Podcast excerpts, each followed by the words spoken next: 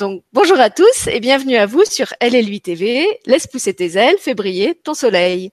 Je vous enregistre aujourd'hui une courte vidéo dans le cadre du partenariat que j'ai avec Famille TV. Famille TV, la, la, TV des familles qui cultivent le bonheur, est une autre web TV avec laquelle euh, j'ai un partenariat en cours depuis 2016. Euh, et nous proposons régulièrement des émissions en équipe sur un thème commun. Pour ce mois-ci, Famille TV nous a proposé de réfléchir ensemble à la confiance en soi, comment développer la confiance en soi chez l'enfant, mais aussi au sein de la famille. Et j'ai choisi euh, pour ce thème de l'aborder d'une manière euh, un peu particulière, puisqu'on va parler euh, de l'importance de développer la confiance en soi dans dans les familles au sein desquelles se trouve un enfant handicapé, que ce soit la confiance en soi chez cet enfant ou la confiance en soi chez ceux qui accompagnent cet enfant dans sa croissance. Pour ça, je suis en compagnie de deux lumineuses invitées.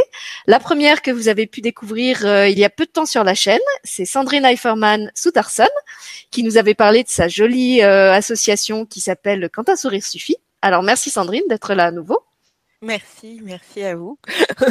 et puis une nouvelle, une autre Sylvie que vous n'avez encore pas vue sur ma chaîne. Elle s'appelle Sylvie Béranguier. Elle est thérapeute et euh, bah, je vais la laisser se présenter elle-même et vous expliquer justement pourquoi elle est présente dans cette émission et à quel titre elle y a toute sa place. Alors vas-y Sylvie, la parole est à toi. Merci, merci beaucoup euh, Sylvie.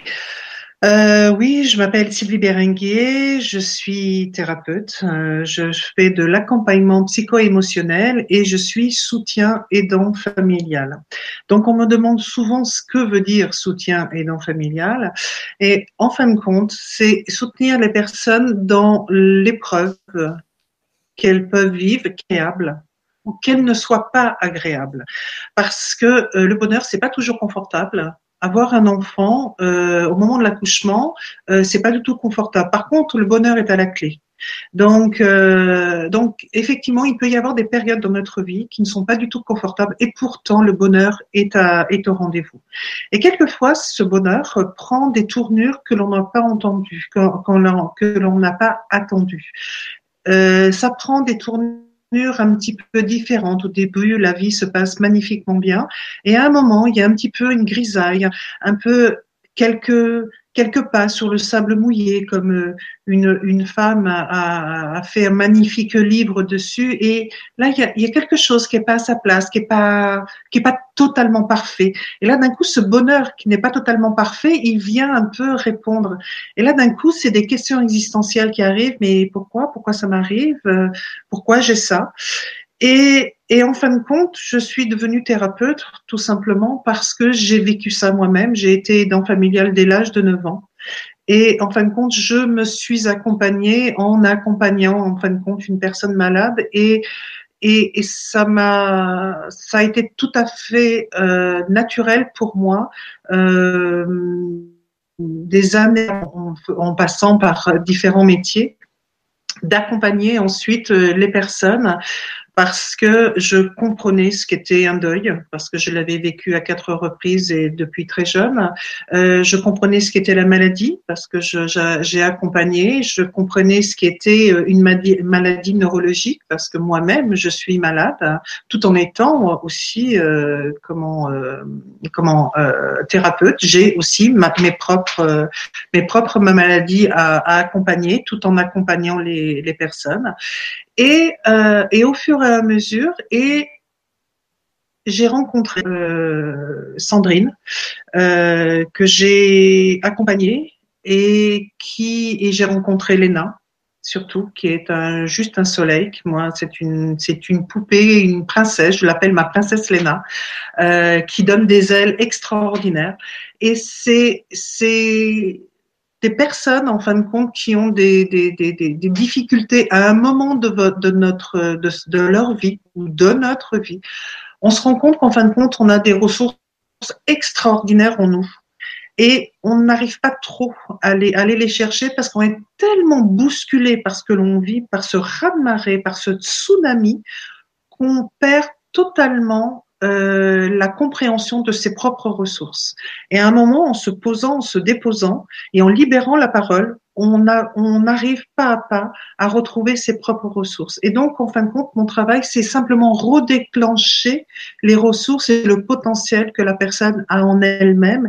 Et elle s'en est coupée un temps parce qu'un tsunami est venu, en fin de compte, tout dévaster. Donc voilà, mon accompagnement, mon, mon, mon métier et je dirais plutôt ma vie. c'est ça, depuis, depuis toujours, puisque j'ai 53 ans et je fais ça depuis l'âge de 9 ans. Donc ça fait un petit moment, en fin de compte, que, que je soutiens les, les personnes. Merci Sylvie pour ces explications. De toute façon, les, les gens auront sûrement l'occasion de te découvrir euh, euh, plus en détail dans, dans une autre émission. Euh, mm. Est-ce que tu peux peut-être préciser en quoi justement la, la, confiance en soi et la restauration de cette confiance en soi sont particulièrement importantes dans l'accompagnement des, des, des, familles où il y a un handicap qui est présent?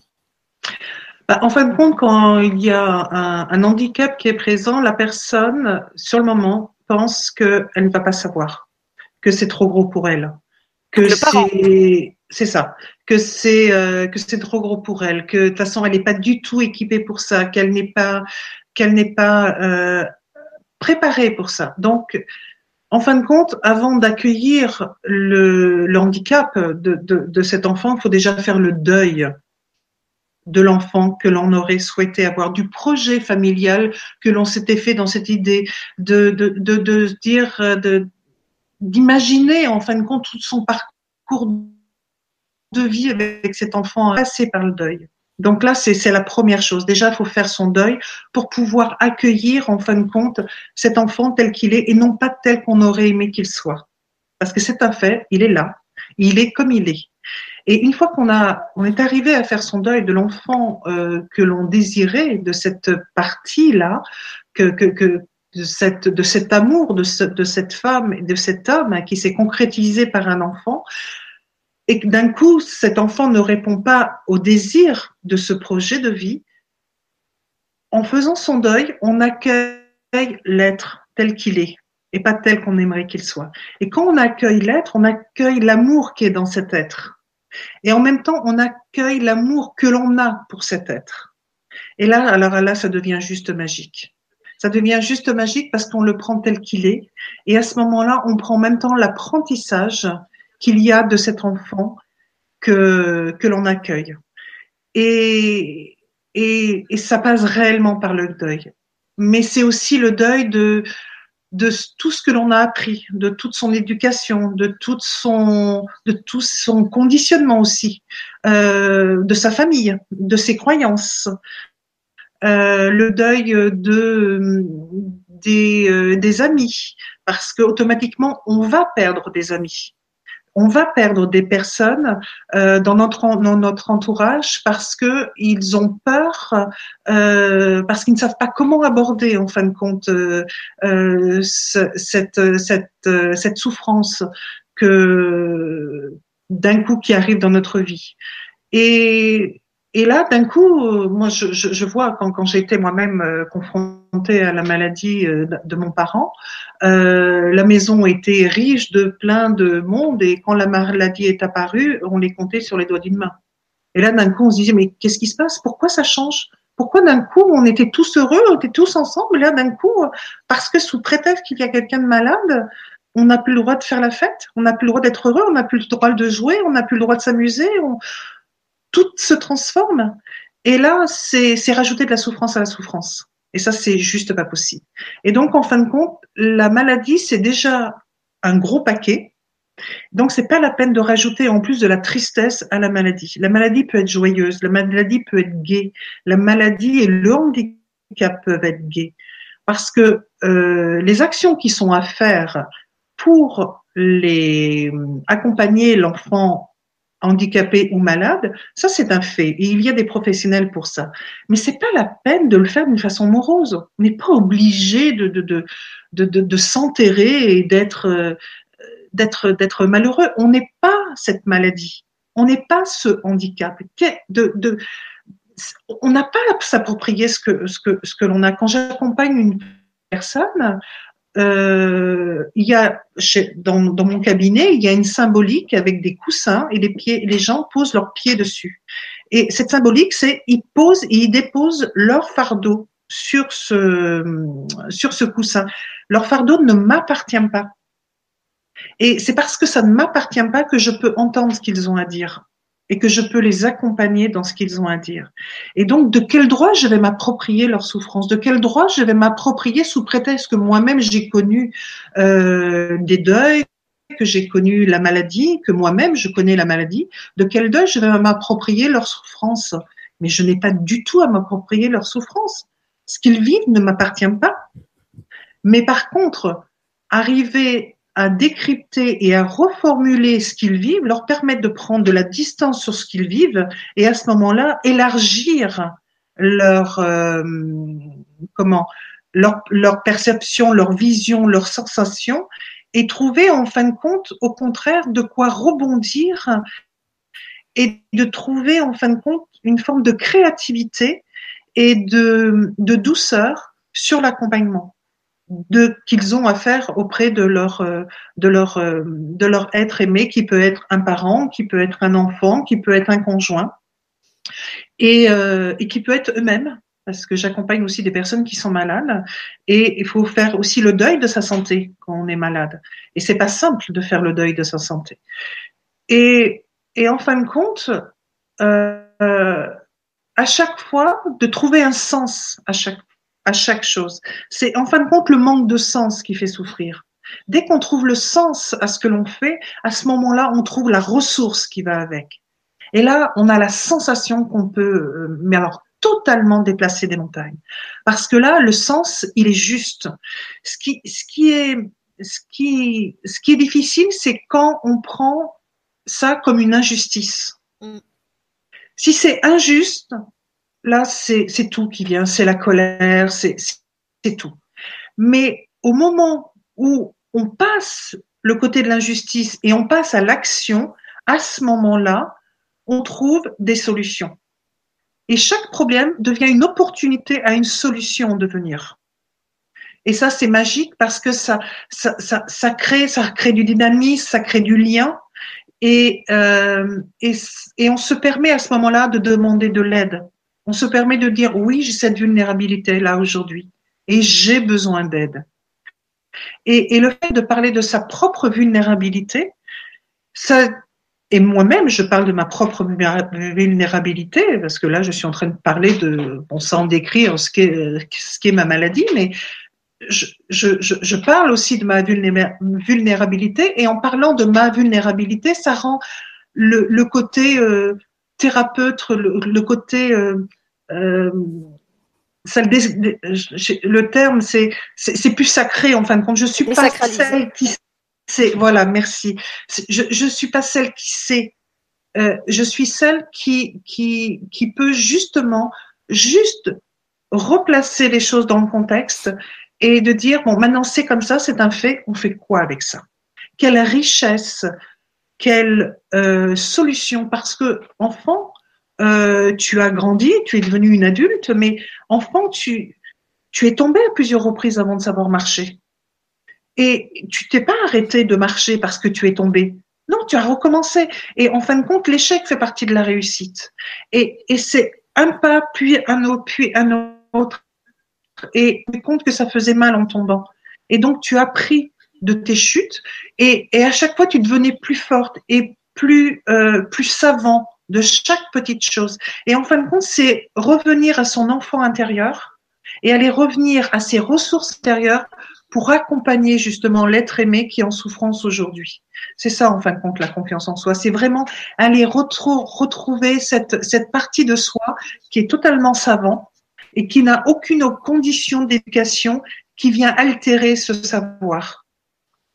Et c'est ça, en fin de compte, que, que c'est comme ça que j'accompagne les personnes. Je te remercie Sylvie et puis je vais laisser euh, Sandrine réagir à ce que tu as dit parce que je pense qu'elle doit bien se reconnaître dans ce, cette transformation que tu décris entre le moment où on se sent euh, démuni, seul, dépassé. Euh, elle en a parlé dans la première émission qu'on a faite ensemble. Donc pour ceux qui ne l'ont pas vu, Sandrine est la maman de Leina qui est une petite fille atteinte du syndrome de Rett et elle est aussi la présidente d'une belle association qui s'appelle Quand un sourire suffit, qui s'est donné pour but de témoigner qu'on peut vivre le handicap dans la joie, que c'est pas justement un fardeau et quelque chose euh, dont on doit se sentir victime. Euh, et elle avait parlé justement au, début de l'émission de ce qu'elle a vécu euh, donc quand elle apprend le handicap de sa fille, qui n'a pas été découvert tout de suite à la naissance, de ce besoin d'aide qu'elle a ressenti, qui l'a amené à se faire épauler et puis aussi après à, à créer l'association. Et donc j'ai envie de lui laisser la parole pour qu'elle nous explique comment ça s'est passé pour elle, comment elle a retrouvé la conscience, la confiance en soi et comment elle aide aussi au quotidien sa fille à garder confiance en elle, euh, bien que son corps euh, perde des capacités euh, un peu plus chaque jour. Alors, effectivement, hein, entendre Sylvie tout de suite, ça fait écho. j'ai de la chance. Moi, j'ai Sylvie qui m'a accompagnée, mais c'est aussi très difficile de passer la peur de déranger. Quand on est face au handicap, euh, on se sent seul, on a l'impression qu'on est seul et qu'on doit faire ça seul. Et euh, clairement, c'est dur, c'est quasiment impossible. J'ai beaucoup d'admiration pour euh, qui s'obligent à vivre ça seule. Et on va dire que c'est un peu mon manque de confiance en moi qui m'a boosté pour le trouver. J'avais conscience que j'avais un manque de confiance en moi. J'en avais conscience bien avant d'avoir ma petite fille. Et donc, euh, ce manque de confiance en moi, je le chéris. Cette peur, je la chéris. Parce que maintenant que je me rends compte qu'elle existe, je peux faire face à elle. Je peux lui dire, OK, je dois faire avec toi, mais pas toute seule. et clairement, euh, c'est cette conscience de son manque de confiance en soi qui fait qu'on va pouvoir trouver euh, des ressources extérieures et intérieures. Alors, d'abord extérieures, parce que grâce à l'extérieur, on va pouvoir euh, éclairer les ressources intérieures, surtout quand on a un manque de confiance en soi, et euh, y arriver, à se dépasser. Et il m'est arrivé souvent de me poser avec ma fille parce que parfois euh, mon manque de confiance en moi, il est plus fort. Et elle le vit elle aussi. Euh, on dit souvent les enfants sont comme des éponges au niveau émotionnel. Et donc euh, à ce moment-là, tout de suite, je me remets en question. Je me dis ouh là, je suis dans les vagues du manque de confiance en moi. Il va falloir que je trouve quelque chose. Et première chose que je fais maintenant, c'est Leïna, viens me voir. Et je lui parle. Et je lui dis, là, maman, moi, je n'ai pas confiance en moi. J'ai peur de ne pas y arriver. Mais l'amour que je te porte fait que je vais faire tout ce qui est en mon possible, tout ce dont j'ai entendu parler autour de moi, pour y arriver. Parce que euh, tu es forte, tu es une enfant euh, merveilleuse, que tu m'apportes énormément et que tu vaux le coup, et que je vaux le coup, et qu'on vaut le coup toutes les deux. Et donc, euh, j'ai souvent des amis, des, des mamans, des personnes qui me rencontrent et qui me disent Mais comment tu fais? Comment je fais? Comment je fais? Ben, Je prends soin de moi. Je m'occupe de moi. J'essaie de me faire plaisir. Parce que si je ne fais pas ça au minimum, je n'y arriverai pas. C'est tout. Et donc, euh, si je prends cette conscience de moi, je peux envisager avoir confiance en moi. Mais si j'ai pas conscience de moi, si je m'oublie, si je, je suis dans une dynamique de sacrifice, euh, je me sacrifie pour mon enfant, euh, pour la personne que j'accompagne, eh bien je m'oublie et je peux pas l'aider. Et mon but c'est quand même de l'aider, ma fille. Et euh, dans le handicap, on n'a pas le choix d'avoir confiance en soi. J'ai beaucoup de mes amis qui me disent mais comment tu fais pour avoir confiance en toi? Comment tu fais pour faire ça? Eh bien, je leur dis et je regarde ma fille et je me dis, qu'est-ce que je peux faire? Qu'est-ce que je peux faire? Et là, on a de la chance, mais il y a plein de solutions. Il y a plein de solutions pour aider nos enfants. Et si je peux donner un conseil, c'est faites-vous accompagner. Parce qu'on peut y arriver tout seul, hein, bien sûr, hein, mais à quel, quel prix? L'épuisement, euh, c'est dur, c'est très dur. Et donc, euh, pensez aux associations, aux thérapeutes, aux professionnels du handicap et de la maladie, euh, les réseaux sociaux, les autres parents, oser dire moi je suis parent d'un enfant avec un handicap. Même quand euh, vous êtes en pleine réunion pro, pouf, ça sort de nulle part. Mais en même temps, c'est une richesse. Ça veut dire que vous êtes riche d'une expérience que pas beaucoup de personnes vivent. Et si en plus de ça, vous osez, ça veut dire que pas, pas beaucoup de personnes vivent avec le sourire, avec mm.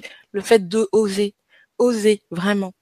Et donc, euh, se faire confiance, avoir confiance en soi, pour moi, c'est euh, une donnée juste inévitable pour faire face au handicap.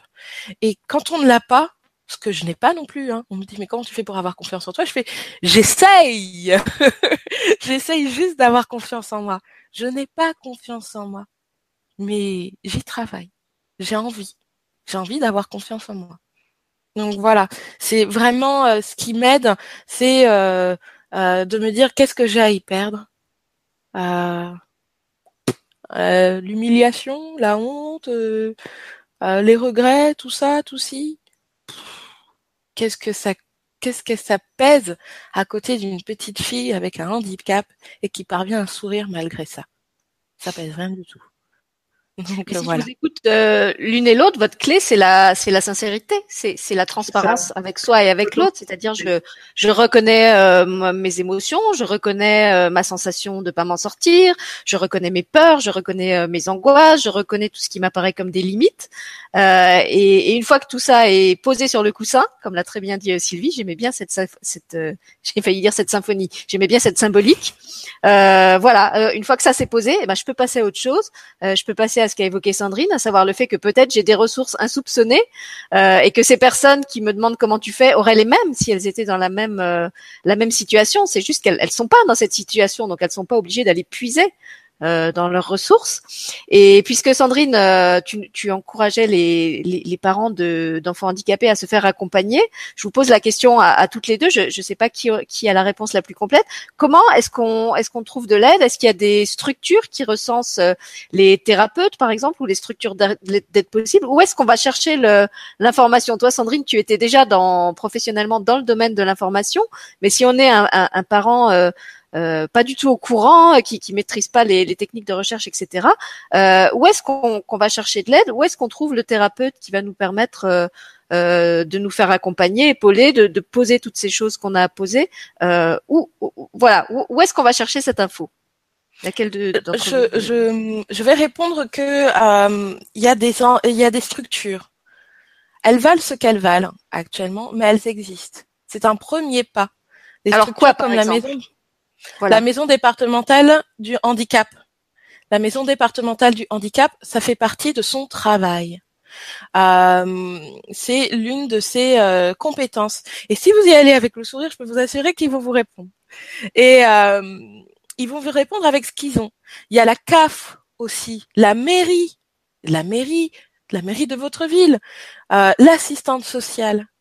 Il y a le voisin, il y a euh, les, les, aussi les, la famille. Euh, on n'ose pas parler quand on est confronté au handicap. Donc, il y a des structures qui existent. Si on n'utilise pas Internet, donc il y a la mairie qui va recenser toutes les associations. Euh, il y a aussi des journaux spécialisés. Et puis quand on va chez notre docteur alors, il a un contact, il a des contacts, il a un réseau. Il est peut-être tout petit son réseau, mais il en a un. Et puis ensuite, il y a le téléphone. On appelle l'hôpital du coin. On ose, on demande. Ils ont les informations et ils attendent que ça de nous aider. La seule chose, c'est qu'ils peuvent pas venir à nous. Parce que tout simplement, si on ne demande pas à l'aide, eh bien, on ne sait pas qu'on a besoin d'aide. Et euh, moi, je veux que ma fille puisse savoir que quand elle demande de l'aide, elle peut en avoir.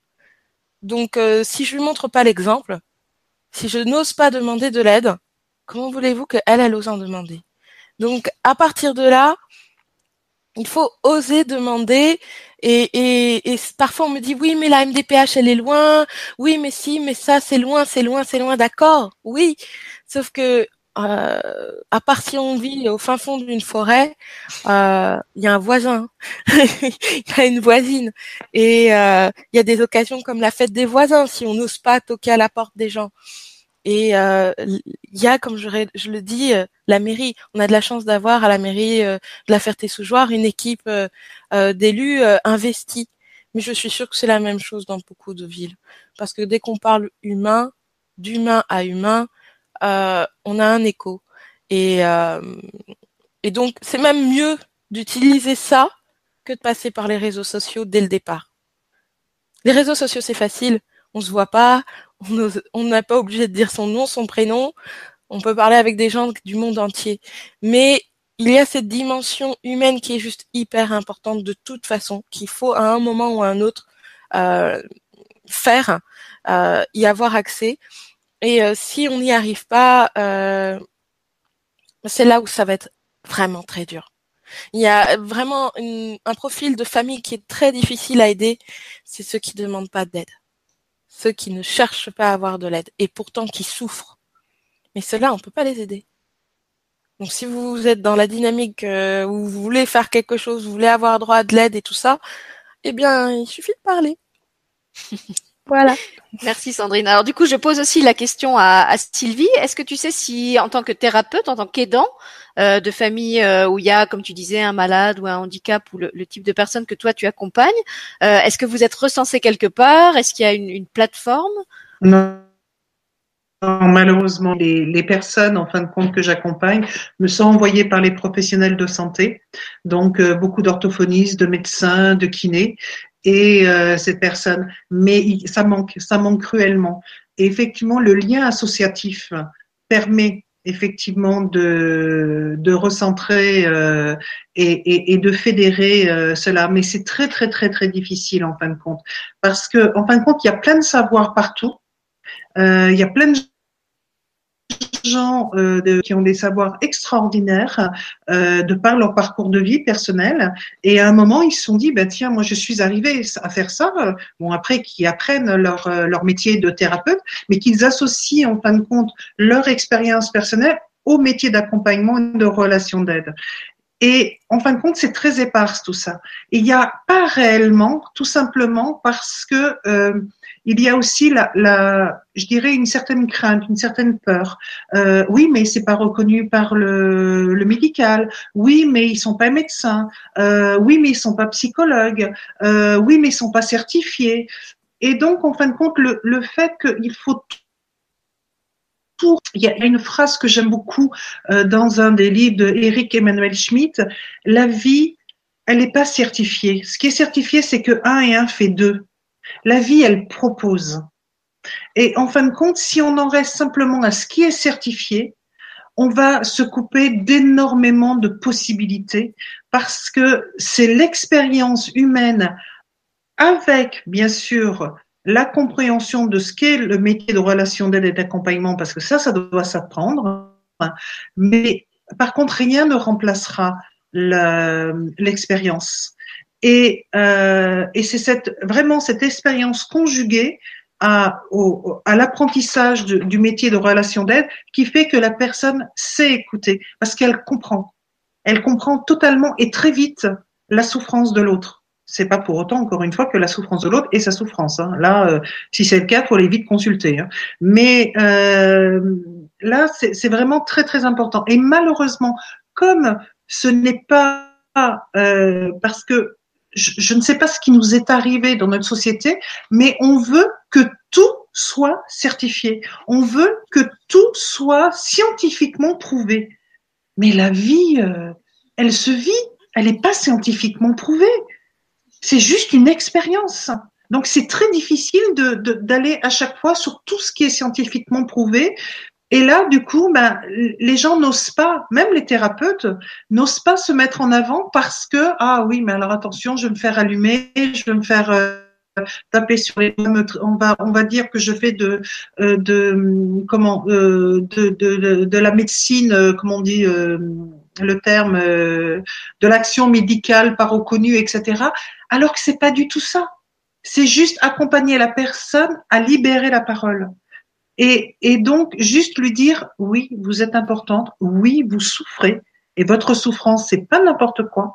Et donc, je, je, je, suis là pour vous aider à entendre votre souffrance et à vous permettre surtout de vous de l'entendre votre souffrance et de reconnaître que vous souffrez. Parce que plus vous allez entendre votre souffrance, plus vous allez vous la, la reconnaître, plus vous allez en fin de compte accepter de la câliner cette souffrance, de la, de, de, de la rassurer, euh, de, lui laisser sa part, parce que euh, il faut surtout pas la nier cette souffrance. Elle est importante parce que dans la souffrance, il y a la non-souffrance, dans la peine, il y a la joie, dans la, dans la colère, il y a l'amour. Et si on porte son attention que sur l'amour, que sur la joie, que sur la non-souffrance, en fin de compte, on va donner de la même force à son opposé. Et le jour où on sera moins en forme, ça, ça va nous tomber dessus et on n'aura rien compris. Donc, il faut surtout pas, en fin de compte, c'est pour ça que moi, j'ai beaucoup de, la dictature du bien-être, euh, ça me mérisse un petit peu le poil, euh, parce que euh, non, le bien-être à tout prix, si on n'a pas conscience que le mal-être existe, on ne peut pas aller vers le bien-être. C'est juste impossible. Donc il faut aller dorloter, rassurer, réconforter cette part de mal-être pour justement poser son curseur sur le bien-être. Mais si on n'a pas conscience que l'on souffre, Comment peut-on avoir conscience de ce que c'est la non-souffrance? Ça va être juste un concept. Alors on pourra bien le certifier ISO, tout ce que l'on veut, mais ça restera un concept. Donc là, il faut vraiment aller visiter cette part d'ombre pour aller vers la part de lumière. Donc c'est pour ça qu'il est très difficile, en fin de compte, d'aller, euh, de trouver euh, une, euh, comment, des thérapeutes. si on ne recherche pas, c'est très difficile. Et moi, quand j'ai été confrontée et, quand j'ai été confrontée à la maladie d'un parent Internet n'existait pas puisque quand j'ai été confrontée, j'avais 9 ans, j'en ai 53, donc à cette époque-là, l'Internet n'existait pas ben là, on se sentait, il y avait que les médecins, donc il y avait que le savoir ultime. Et, euh, et automatiquement, des personnes qui pouvaient avoir une approche peut-être plus douce, peut-être plus euh, euh, moins académique, elles n'étaient pas du tout entendues. Et là, effectivement, on, on, on, allait que vers les personnes qui étaient scientifiquement reconnues. Et mais l'humain, il n'est pas il n'est pas une expérience scientifique. Voilà, je te remercie. Euh, je te remercie parce que je, je, sens que tu pourrais en parler encore longtemps, mais tu vas avoir l'occasion de, de, faire ça dans, dans l'émission qu'on fera toutes les trois ensemble le 1er juillet. Donc justement, si vous avez euh, d'autres euh, questions, d'autres expériences que vous voulez partager avec Sandrine ou avec Sylvie par rapport à l'accompagnement euh, du handicap ou de la maladie, puisque comme l'a, raconté, l'a bien, l'a bien exprimé Sylvie, il y a, il y a toutes sortes de, de difficultés avec finalement des, des, des, des trajectoires parallèles. donc voilà, il y a, y a une émission qu'on va faire le 1er juillet à 21h qui s'appellera probablement le, le titre provisoire pour l'instant c'est vivre le handicap dans la joie, c'est possible, mais c'est valable aussi justement pour la maladie.